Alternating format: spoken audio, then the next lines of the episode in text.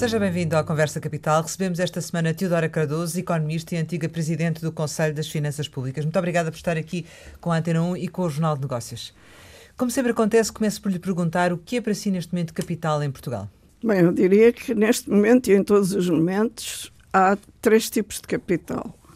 Há o capital físico, há o capital humano, há o capital social. Portugal investiu bastante em capital físico, mas nem sempre da melhor maneira. Investiu também muito em capital humano e eu diria que aí, apesar de tudo, fizemos o melhor investimento, embora também com uma grande desigualdade, que foi entre o capital de ensino, de educação e o de formação profissional, onde falhamos rotundamente. E depois há o capital social, onde não se tem investido e onde uh, cada vez é mais necessário investir. Em termos gerais, do seu ponto de vista, há falta de capital? Em termos de investimento, sem dúvida, quer dizer, eh, o, o, nos últimos anos, eh, em princípio devido à crise, mas também devido ao mau investimento anterior, uh, houve realmente uma grande quebra de investimento, tanto público como privado. No caso do investimento público, uh, há uma falta ainda, mas há sobretudo uma falta de rever todo o processo de avaliação e de acompanhamento e depois de pensar que o investimento também requer manutenção, que foi uma área onde falhamos. Portanto, tudo isto uh, está longe de ter sido tratado e precisa de o ser. Portanto, antes ainda de fazer investimentos, há que saber eh, avaliá-los, escolhê-los e garantir que esses investimentos vão efetivamente contribuir para que a produção aumente, a produtividade aumente e, portanto, que vão remunerar-se a si mesmos, digamos. Depois, em termos de, de, de capital social, tendemos cada vez mais para, para esta bipolarização que estamos, a, a, que estamos a assistir, que não é só em Portugal, é bastante, bastante generalizada e que torna muito difíceis as medidas que são necessárias para promover a coesão social que é necessária depois para que as políticas funcionem. Portanto, todas estas áreas precisam de capital. No capital físico há também o lado do investimento privado. E aí reflete-se um bocado esta bipolarização que nós encontramos entre o público e o privado, como se fossem coisas opostas, quando na realidade devem ser complementares. Nem o Estado deve fazer tudo, nem o setor privado deve fazer tudo mas para que ambos funcionem em conjunto, tem que haver uma série de princípios que, além de mais, dependem do tal capital social. Portanto, há aqui todo um emaranhado de, de, de, circunstâncias que têm a ver com o capital e têm a ver com, com o investimento, mas que não se medem em quanto, não sei quantos por cento de investimento que se fez em cada ano. Medem-se por outras coisas mais qualitativas a que temos dado pouca atenção.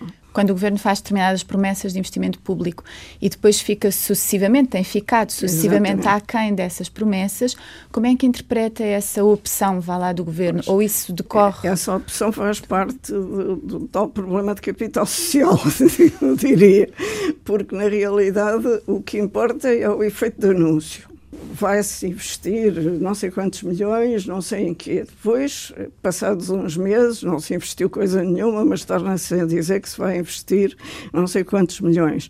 E esse efeito de anúncio tem, ainda continua a ter, uh, um grande impacto na opinião pública que realmente aprecia a ideia de que vai haver investimento. Depois esquece é de ver se efetivamente Sim. houve. Aí eh, eu acho que os mídias têm feito um bom trabalho eh, no sentido de exatamente chamar a atenção para estes repetidos anúncios e até às vezes repetidas inaugurações, lançamentos, etc., que não levam, na realidade, a coisa nenhuma. Quer uhum. dizer, depois há investimentos que até foram feitos, Uh, mas que depois não são suficientemente mantidos. Ora bem, isso também faz parte do investimento e aí temos falhado muito nessa, nessa zona. Uh, e isso nem sempre, até porque é difícil, não há, não há informação suficiente sobre isto. Só se dá por isso quando há coisas em que realmente aconteceram e se vê que, o, que a manutenção não estava lá. Portanto, há, há um problema também de, de informação que, que, que para o próprio Estado faz falta e a que não tem sido dada suficiente atenção. Mas mais investimento público também poderia alavancar mais investimento privado e isso nessa altura seria, seria útil para o país neste momento, ou não? Pois, eu, eu não vejo tanto, quer dizer, a alavancagem do investimento privado deve vir mais de, do, do ambiente de negócios uh, da concorrência, da capacidade de inovação, da política fiscal, que é uma coisa que a gente se esquece às vezes, que funciona nessas áreas, e depois da iniciativa privada. O, a alavancagem do setor público tem muitas vezes consistido numa coisa que deu origem a muitos erros de investimento, que é o, setor privado empurrar para o Estado os riscos do investimento para o Estado e para os bancos, que depois acabam no Estado, como nós sabemos. E isso é algo de que não se tem falado suficientemente e, sobretudo, não se tem atuado suficientemente uh, com vista a evitar isso. Porque o setor privado tem que assumir riscos. Agora, também tem que ser remunerado por esses riscos que assume. Uhum. E é aí que entram coisas como a política fiscal, muito mais do que os subsídios ao investimento. E nós, nesta altura, estamos precisamente à beira de, de conhecer a nova proposta do, do, Orçamento de Estado para o próximo ano. Uma das áreas, precisamente, que está a ser falada é a questão dos impostos e os impostos uh, nas empresas, nomeadamente o IRC. Uh, doutora Teodora Cardoso considera que realmente é preciso aliviar um pouco a carga fiscal das, das empresas nesta altura? O IRC seria uma boa opção? Eu acho que nós não devíamos pensar em termos do imposto A, B ou C. O que nós precisávamos era de pensar em termos de uma política fiscal que efetivamente apoie a economia. Nós temos um preceito na Constituição que diz que o orçamento deve eh, encontrar as receitas para cobrir as despesas. E, de facto, a nossa política orçamental sempre se baseou em primeiro vamos ver o que é que queremos gastar. E nem é o que é que podemos gastar, atenção, é o que é que queremos gastar. E depois vamos arranjar dinheiro para pagar isto. A primeira fonte são os impostos, a segunda, que às tantas se tornou a primeira, é a dívida. Nós, neste momento, estamos uh, muito endividados e temos uma carga fiscal alta. E, entretanto, com este tipo de política orçamental, ainda por cima anual e revista permanentemente, isto levou a a que não haja, de facto, uma política de despesas. E uma política de despesas no sentido de garantir que essas despesas são eficazes, correspondem e conseguem atingir os, os fins que se propõem e não é atingir nos próximos seis meses, é atingir a prazo porque as despesas, quando são decididas, normalmente têm impactos que vão muito para além do curto prazo. E depois, por outro lado, as, as despesas, uh, se são financiadas por receitas, isso também tem implicações, desde logo, implicações de ordem fiscal, que vão criar incentivos e desincentivos quer à atividade pública, quer à atividade privada, que se vão refletir no desenvolvimento da economia. E isto é verdade para todos os tipos de impostos. E, e, mais para outra coisa que ultimamente está outra vez muito na moda, que são as taxas, que são às vezes piores ainda que os impostos, porque essas nem se sabe onde é que estão, nem quanto é que pesam, nem nada disso. Ora bem, isso tudo tem que ser repensado e repensado para ser posto ao serviço da economia e da sociedade. Atenção, porque nós temos, quanto a mim bem, assumimos um Estado Social forte. Um Estado Social forte significa que o Estado assumiu compromissos que não só são elevados, como crescem independentemente daquilo que o Estado faça. A saúde, a educação. A saúde, a educação, as pensões. Ora bem, tudo isto implica que o Estado tem que ter uma política económica em geral e aí a política fiscal tem um papel muito importante no conjunto para uh, exatamente conseguir gerar o rendimento que permita sustentar esse Estado Social que nós desejamos manter. Mas isso não está não a é ser com, conseguido Não é com aumentos de hum. impostos hum. anuais, aumenta aqui, corta ali, não sei o quê. Isso já não resolve nada. Quer dizer, resolve temporariamente, eh, mas o temporariamente para um problema que está a crescer de ano para ano e até quase de de mês para mês não é suficiente. Portanto, há, há, que repensar, no fundo, toda a política orçamental que começa, de facto, por ter que dar prioridade à economia e aí a ter uma importância fundamental para a política fiscal. Daí temos que perceber quanto é que podemos gastar, porque depois também não podemos contar que possamos continuar a aumentar a dívida indefinidamente, já vimos onde é que isso nos leva. Uh, por consequência, temos que ver como é que as despesas têm que ser tornadas mais eficientes, mais eficazes, para conseguir os mesmos resultados gastando menos, e há muita margem para isso na, na despesa pública portuguesa e, e, ao mesmo tempo, manter este equilíbrio com a política fiscal e com a dívida. Portanto, eu volto sempre à mesma, quer dizer, é um problema de conjunto, não é um problema nem do imposto A ou B, nem da despesa de COD. Mas só vamos conseguir reduzir o imposto, os impostos, se houver redução da despesa, é isso? Ah, sim, sem dúvida. Quer dizer, pensar que é possível uh, continuar a aumentar as despesas e reduzir os impostos, é claro que lá está, no curtíssimo prazo isso resulta. Por exemplo, quando se aumentam salários, aumenta-se o valor do IRS e aumentam-se as contribuições para a Previdência Social. Quanto tempo é que isso vai durar? Já vimos que não dura muito, porque em geral esse tipo de consumo que daí deriva, porque aí basicamente o que isso estimula é o consumo, tem uma componente importada muito forte e que tende a crescer se a política for esta.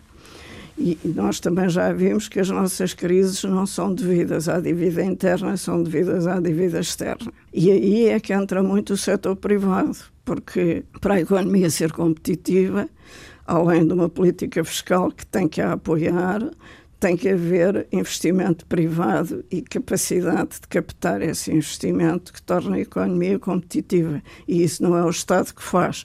Quando o Estado tenta fazer isso, faz da tal maneira que eu referi há pouco, que é assumir riscos que na altura não aparecem no orçamento. O pior é que depois, mais tarde, quando aparecem, têm um peso que, que vai atingir toda a gente. Mas quando o governo agora, nos últimos anos, uh, colocou o saldo orçamental praticamente equilibrado, não é? Tem vindo a, a cada vez reduzir mais o déficit.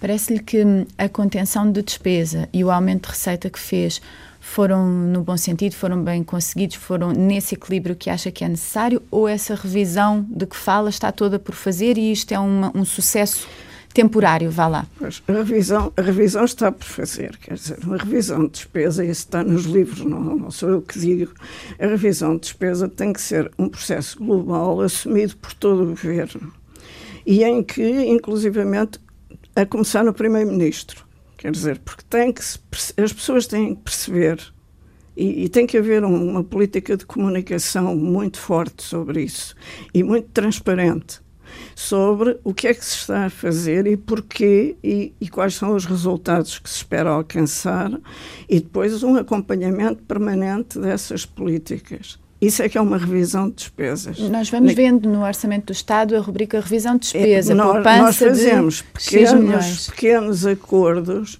que inclusivamente às vezes são contraproducentes, porque há, por exemplo, muita maneira, muitas uh, maneiras de cortar despesas que vão implicar aumento de outras despesas. Portanto, aí é que está o problema, por isso é que isto tem que ser visto em conjunto. Uh, não, não basta só fazer pequenos arranjos aqui ou ali. É evidente que alguns deles até são úteis e funcionam, isso aí, mas não é a revisão de despesas de que nós precisamos. Mas a atual política está a funcionar, doutora Teodora? Aquilo, ou seja, o sentido em, que, em que se vem, vem, não, vem caminhando? A, atual política funcionou com base em, no fundo, em mudar o tipo de cortes. Quer dizer, fizeram-se os cortes da Troika e depois fizeram-se outros cortes. Estes cortes que se fizeram deram menos nas vistas até começarem os problemas. E os problemas eh, são visíveis no caso da saúde, perfeitamente visíveis, agora no caso das forças de segurança, por exemplo, mas uh, isto não resolve os é problemas. Outra, hum. outra área que também não está resolvida, faz-se de conta que está resolvida, que é a segurança social, porque a segurança social não se mede a sustentabilidade dela pelo facto de ter excedente num ano. O problema é que temos que olhar para os próximos anos e há coisas que são inevitáveis. O envelhecimento da população está aí, quer dizer, as pessoas vivem mais e, entretanto, houve já durante muitos anos menos nascimentos. Portanto, o que acontece é que a população ativa se reduz. E nós temos um sistema de repartição, portanto, são os ativos que pagam as pensões. Se os ativos não chegarem para pagar as pensões, o que é que se faz? Ora bem, isto está completamente camuflado. É um problema social fundamental. Mas não é essa a informação que, que é passada? Não, não é. Portanto, há aí um problema de, de transparência, além do mais. E depois de uma coisa que nós nos habituámos há muitos anos, e aí é verdade para toda a gente, não é verdade do partido A, nem do B, nem do Estado e dos privados, é que toda a gente se concentra nos efeitos imediatos. Se os efeitos imediatos funcionarem, uh, estamos felizes. Ora bem, não chega porque a seguir há um efeito imediato que estraga tudo, não é? Isso leva-me a perguntar-lhe, enfim, qual, qual, é a sua expectativa relativamente ao próximo orçamento do Estado? Daquilo que tenho visto, ele tem sido o costume, quer dizer, temos andado a discutir os aumentos de despesas. E depois onde é que se vai buscar o dinheiro para os pagar? Portanto, mais uns impostos aqui ali, uns aumentos assim, uns umas taxas noutros sítios. Mas uh, relativamente, a, por exemplo, à carga fiscal, uh, há margem para baixar ou não? O meu problema repito, não é a carga fiscal. Nós temos, na Europa, existem N diferentes políticas fiscais e, e grandes diferenças de carga fiscal. O que nós vemos é que países, há países com uma carga fiscal muito alta e que funcionam muito bem, que as economias funcionam perfeitamente e que essa carga fiscal é compatível com uma política orçamental equilibrada e com uh, estados sociais fortíssimos. E também há o, o oposto disso. Portanto, não é o nível da carga fiscal em si mesmo que vai determinar seja o que for. É a maneira como essa carga fiscal incide e é aquilo que nós fazemos com ela. E a que nós temos tal como está é justificada? É não é porque exatamente nós continuamos a ter o tal problema das despesas. Porque exatamente esses países que têm uma carga fiscal alta e têm o orçamento equilibrado e economias uh, que progridem e que inovam e que fazem essas coisas todas que nós desejaríamos fazer, têm um enorme cuidado sobre a avaliação das despesas e foram os primeiros a fazer grandes revisões de despesa. Portanto, é aí que está o, o busilis da questão, não é no nível da carga fiscal se tem mais os 0,1% ou menos os 0,1%, que é aquilo que nós andamos a discutir. Então isso dava-me a perguntar-lhe também, porque uh, relativamente à questão da despesa, muitas das reivindicações que existem em alguns setores, como os polícias que falou há pouco, ou a educação, ou a saúde, passam por aumentos salariais como é que se consegue uh, acomodar esses aumentos salariais ou, ou, do seu ponto de vista, não, não será possível fazê-lo? E temos também o aumento do salário mínimo, não é? Nós não, não, nunca podemos começar as coisas pelos aumentos salariais, é, é aí que está o problema. Nós precisamos, entre outras coisas, além da revisão total das despesas e da política orçamental, há outra área que precisa de uma, uma reforma em profundidade. Eu aqui até tenho medo de usar o termo reforma, porque nós gastámos-lo insensatamente ao longo de muitos anos, mas que é a administração pública toda ela. Nós fomos aumentando a administração pública em certas áreas, em carreiras específicas, é o caso dos professores, dos médicos, dos enfermeiros, das forças de segurança, etc., que durante muito tempo tiveram um, sistema bastante liberal, digamos assim, porque não havia restrições orçamentais. À medida que as restrições orçamentais se vão pondo e que as exigências sobre essas carreiras são cada vez maiores, os problemas são de agora repensar tudo isto. Portanto, isto é um problema complicado. Eu diria que no caso da administração pública não é possível resolvê-lo sem aumento de custos, mas também não é aumento de custos para aumentar igualmente a toda a gente.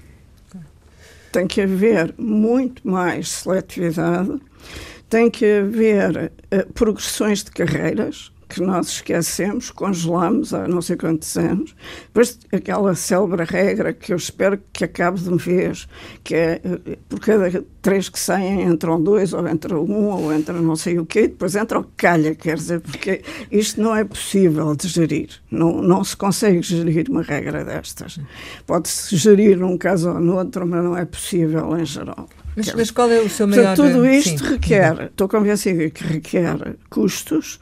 Agora, esse custo, esse é um investimento que nós temos que fazer e tem que ser é muito bem justificado e pensado e depois acompanhado e aplicado. Como todo o investimento, mas neste caso concreto, porque é um investimento de um tipo diferente, é um investimento em recursos humanos e na gestão dos recursos humanos que nunca foi feita a sério, temos que reconhecer isso. Isto tem que ser pensado. Estou convencida que é possível negociar isto com a União Europeia. Eu negociei muitas coisas a nível internacional, não sou propriamente uh, um ignorante nessa matéria. E sei que é possível, a nível internacional, negociar coisas que, à partida, não entram no cânon uh, habitual, mas que se nós conseguirmos justificar e depois demonstrar, uh, atuando, que elas funcionam, aí nós conseguimos o acordo e conseguimos uma, um alívio nas regras. O problema é que nós começamos por discutir o alívio das regras antes de dizer para quê e depois usamos-lo mal. Portanto, se eu, se eu bem entendi, o que está a sugerir é que o Governo poderia negociar com a Comissão Europeia um investimento, desta vez em recursos humanos, que permitisse aumentar os gastos com o pessoal da função pública de uma forma diferenciada e que esse gasto não fosse considerado nas regras de despesa que o país tem de cumprir. Seria essa a ideia? Eu penso que sim. Agora, esse negociar não é, como digo, não é negociar. Nós precisamos mais não sei quanto para gastar em recursos humanos. Uhum. É com um programa muito bem feito e muito bem definido e depois muito bem acompanhado de como é que a gente vai gastar. Relativamente ao, ao próximo orçamento do, do, Estado, qual é que é o seu principal receio, até no atual contexto parlamentar, não é? Em... Vai continuar a ser a mesma coisa de sempre. E a principal razão porque eu digo isto tem logo a ver com a própria lei de enquadramento orçamental de que eu falo sempre. A lei é adiada e continuamos a fazer a política orçamental como sempre fizemos. E, portanto, o que eu espero é que continue a ser o que sempre foi até à próxima crise. Não sei, porque eu agora já nem acredito nas crises. Quer dizer, porque a última crise já foi suficientemente forte para nós termos aprendido alguma coisa. E Mas aprendemos? aprendemos muito pouco. Mas porquê é que diz isso? Por Porque exatamente não mudamos as coisas essenciais. Uh, nesse, nesse âmbito, perguntava-lhe também o seguinte: parece que na constituição deste governo uh, o Primeiro-Ministro quis dar alguma preferência à, à, questão económica em detrimento das finanças, ao colocar, portanto, o Ministro da Economia num patamar diferente. Parece-lhe bem essa opção nesta altura? A opção em si mesma, tudo bem, mas uma vez mais, o que é que ela quer dizer? Eu já vi, por exemplo, recentemente, uma vez mais nos jornais, em relação ao investimento público, duas coisas que me deixaram preocupada. Uma foi aquela ideia, que até pode ser boa, não, não digo o contrário, da, da, da, exploração do lítio e da refinaria do lítio. Pode ser que, que haja boas razões para o fazer. Agora, não é assim que isto se decide.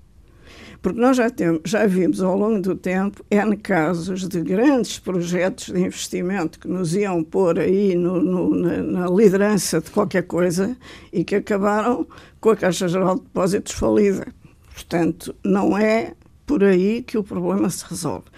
O que é preciso saber é se efetivamente em que é que esses projetos eh, consistem e qual é a sua racionalidade económica e qual é o risco que eles envolvem. porque senão lá vamos bater na tal tecla de que o risco no início não há, não é? O Estado assume o risco porque não está no orçamento e quando os problemas se criarem, lá estamos nós para pagar.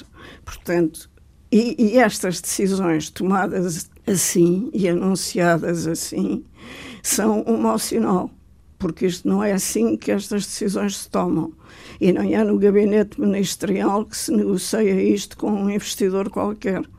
Isto tem que ser muito mais transparente, tem que haver gente competente no assunto, que eu não sou, evidentemente, a discutir e a, e a ver os prós e os contras e os riscos envolvidos e etc. E, e, e isto tem que ser público. O, e o governo tem que se responsabilizar por esses resultados. Não pode depois vir dizer quando acontecem os problemas que foi do governo anterior. Continua a haver falta de transparência. Portanto, aí o outro, o outro exemplo, ainda, ainda achei se, possível, pior, que a do comboio português. Essas indústrias, nós sabemos, têm enormes economias de escala.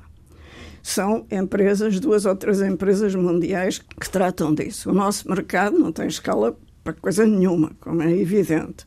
Portanto, só uma empresa que seja capaz de competir a nível global com aquelas que já estão instaladas e que competem entre si, que não é brincadeira nenhuma, que nós poderíamos alguma vez presumir uh, ter este tipo de investimentos. Portanto, uh, se formos por esse caminho, que nós queremos estimular a economia, lá está, temos o tal problema de que no início tudo corre muito bem, durante uns meses, às vezes durante um ano ou dois, e depois cá estamos nós para pagar.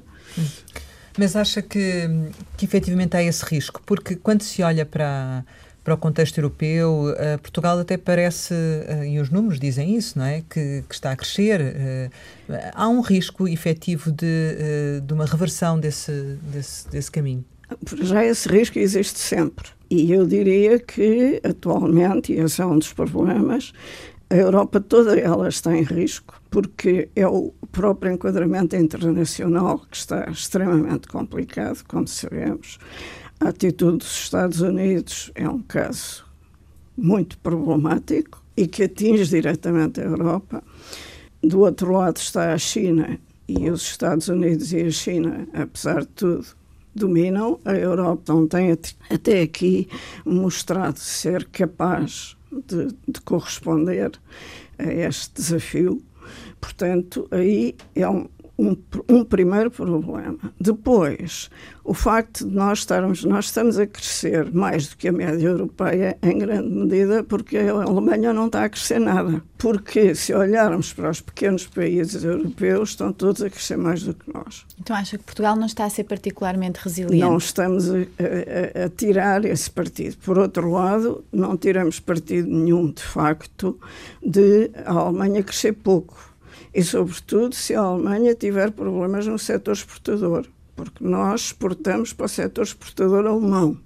Portanto, atenção que a Alemanha precisa de conseguir ser competitiva para nós próprios o sermos também. Depois, em tudo isto, há dentro da, da Europa, e nomeadamente, por exemplo, nas regras orçamentais, regras orçamentais, supostamente, são regras estruturais.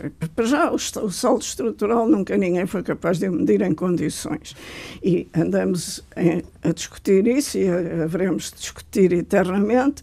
O conceito, conceptualmente, é bom, quantificá-lo é muito difícil. Mas a Comissão continua a exigir que é, Portugal faça aí ajustes. É, pois, é? mas, mas no fim de contas, para que é que a Comissão olha? Olha, é para o déficit nominal. Pois. E está muito contente porque o déficit se reduziu. E acha bem também isso? Está contente uh, também com esse bem, déficit? A, a, Comissão precisa de olhar também para o outro lado. E por isso, volta e meia, faz umas declarações mais ou menos, eh, enfim, uh, líricas sobre o orçamento estrutural. Mas na prática, na prática, o que vai contando é o outro. Aí, o problema não é da Comissão, o problema é nosso. Houve aqui uma fixação muito grande com a questão do déficit e esqueceu-se um pouco esse, esse caminho? Ou... Não, eu, eu não vejo os dois em, em contradição, porque se for ver, esses países que estão a crescer mais do que nós têm finanças públicas equilibradas. Não vamos dizer estes países estão a crescer mais porque estão com déficits enormes. Não, não. O que eles tiveram foi muito cuidado em não criar esses déficits enormes. Qual é o mérito que reconhece ao Ministro das Finanças? O mérito, o mérito é, no fim de contas, o mérito que têm tido quase todos os ministros das Finanças. Nós, nós, em geral, temos tido bons ministros das Finanças, isto parece uma contradição, mas, mas o problema é que eles estão envolvidos num enquadramento que os concentra em resultados imediatos. Todos eles. E depois, eh, os resultados imediatos são bons enquanto são bons, estão felicíssimos. Quando se ficam maus, normalmente o governo cai e o governo que vem a seguir põe as culpas no anterior e fica todo satisfeito. Fazia falta por outra pessoa à frente desta pasta, do seu ponto de vista, ou não? O Mário Centeno, competente como economista, é. Não é falta de competência, nem dele, nem da equipa, que está em causa o que está em causa é o enquadramento político em que ele está envolvido. E isso aí tanto faz ser ele como outro, outro que seja menos competente do que ele, provavelmente ainda seria pior. Mas isso quer dizer então que está à espera que daqui por pouco tempo estes saldos equilibrados que nós temos, ou praticamente equilibrados que temos, vão se Pois vão desaparecer. Há um, há um dizer se é por pouco tempo ou por muito tempo ou assim assim, é uma coisa que os economistas não são capazes de fazer. E vale, não vale a pena termos dúvidas, termos, termos uh, pretensões quanto a isso. Nós somos capazes, e por exemplo, quando se discute aquela velha história de que nenhum economista previu a crise de 2008. Ora bem, ela foi prevista. E houve economistas que até previram bastante bem. Agora, o que ninguém era capaz de dizer era qual era o fator que ia desencadear a crise e quando é que ele se ia manifestar. O que é que nós temos que olhar? O temos que olhar para evitar, sabendo isto, para evitar sermos demasiado vulneráveis a esses fatores. Uhum. Os países que ficaram felizes com o que estava a passar-se no curto prazo e achavam que o resto eram ideias de, de, de economistas pessimistas, acabaram como a gente sabe. Mas as condições adversas, isso significa que perante condições adversas, nomeadamente num cenário externo, uh, Portugal não está preparado para as enfrentar? Não está, não está, porque nós realmente não temos investido o suficiente em, precisamente em consolidar a posição orçamental. Depende muito de, por exemplo, no caso do, do emprego, dependemos imenso do turismo. O turismo é uma coisa que por seu turno depende imenso do enquadramento externo. Uh, o nosso setor exportador está a melhorar e, e conseguiu uh, melhorias importantes, mas uh, depende também muito dos mercados para onde exporta. Isso aí não pode, não pode evitar. Portanto, todas essas coisas nós temos que contar com elas e, sobretudo, não podemos é contar que basta alimentar o consumo e alimentar isto com financiamento externo, seja ele para o setor privado ou para o setor público, seja ele aparente ou escondido, e eu no escondido incluiria os tais riscos que o Estado vai assumindo e que não quantifica, uh, tudo isso uh, vai uh, tornando essa vulnerabilidade maior. E, e, de facto, que as crises externas acontecem isso aí não depende de nós e é um facto. Hum. Quando exatamente é que ela vai acontecer e como, não sabemos. Mas, por exemplo, em 2018 e 2017, Portugal conseguiu crescer sem gerar um déficit externo. Agora, em 2019, os primeiros sinais eh, já levantam algumas dúvidas sobre se isso se vai repetir ou não. Parece-lhe que houve aí uma mudança estrutural na economia portuguesa Houve alguma, houve alguma no sentido de que, eh, como eu disse, o setor exportador eh, melhorou. E essa melhoria vem exatamente da crise. Porque antes disso, o setor exportador ninguém lhe ligava nenhuma, verdadeiramente. Até porque a procura interna caiu, uh, o setor exportador teve que fazer pela vida, não é? E, e, o nosso setor exportador até mostra, e tem mostrado sempre, isto acontece desde que eu me lembro, o setor exportador reage bem aos estímulos e, portanto, uh, consegue uh, crescer, até crescer, consegue inovar e consegue ir para novos mercados e isso tudo aconteceu. Portanto, essa parte. Uh, agora, é preciso estimular isso e continuar a estimular porque uma das partes em que, que, foram responsáveis pelo saldo exterior equilibrado foi o turismo. Aí temos vantagens também, mas essa é uma vantagem mais uh, contingente uhum, uhum. Com, com o que se passa uh, no exterior de duas maneiras, com o que se passa noutros países que concorrem connosco que, na medida em que se consigam estabilizar politicamente etc., falam, e, por outro lado, no, no, no rendimento dos países mais ricos que enviam os turistas.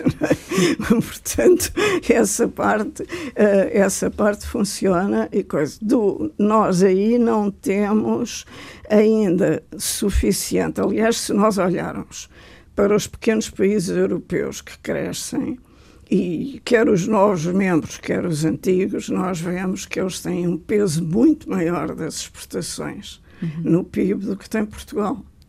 Portanto, é essa diferença, que é para aí dos 40% para os 80%, não é assim uma coisa pequenina. Uh, essa diferença é que nós precisamos de colmatar, ou seja, temos muito ainda que fazer no setor exportador. Um, a continuidade desta política de cativações uh, é sustentável ou não? Ou realmente de política, uh, da política de... das cativações é, é ah. é, sustentável ou não? Ou para o próximo orçamento é fundamental que isto termine? vamos lá ver. As cativações são têm duas facetas. Uh, uma delas é constante e sempre lá estiveram. Aliás, os, toda a gente tem dito isso e é verdade.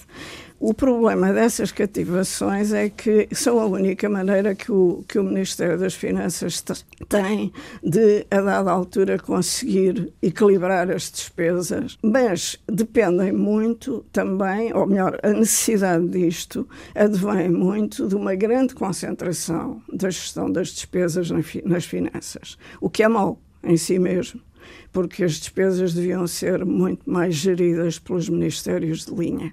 Portanto, a, a, a, digamos, a reforma de fundo era essa, que está certo. na lei de enquadramento.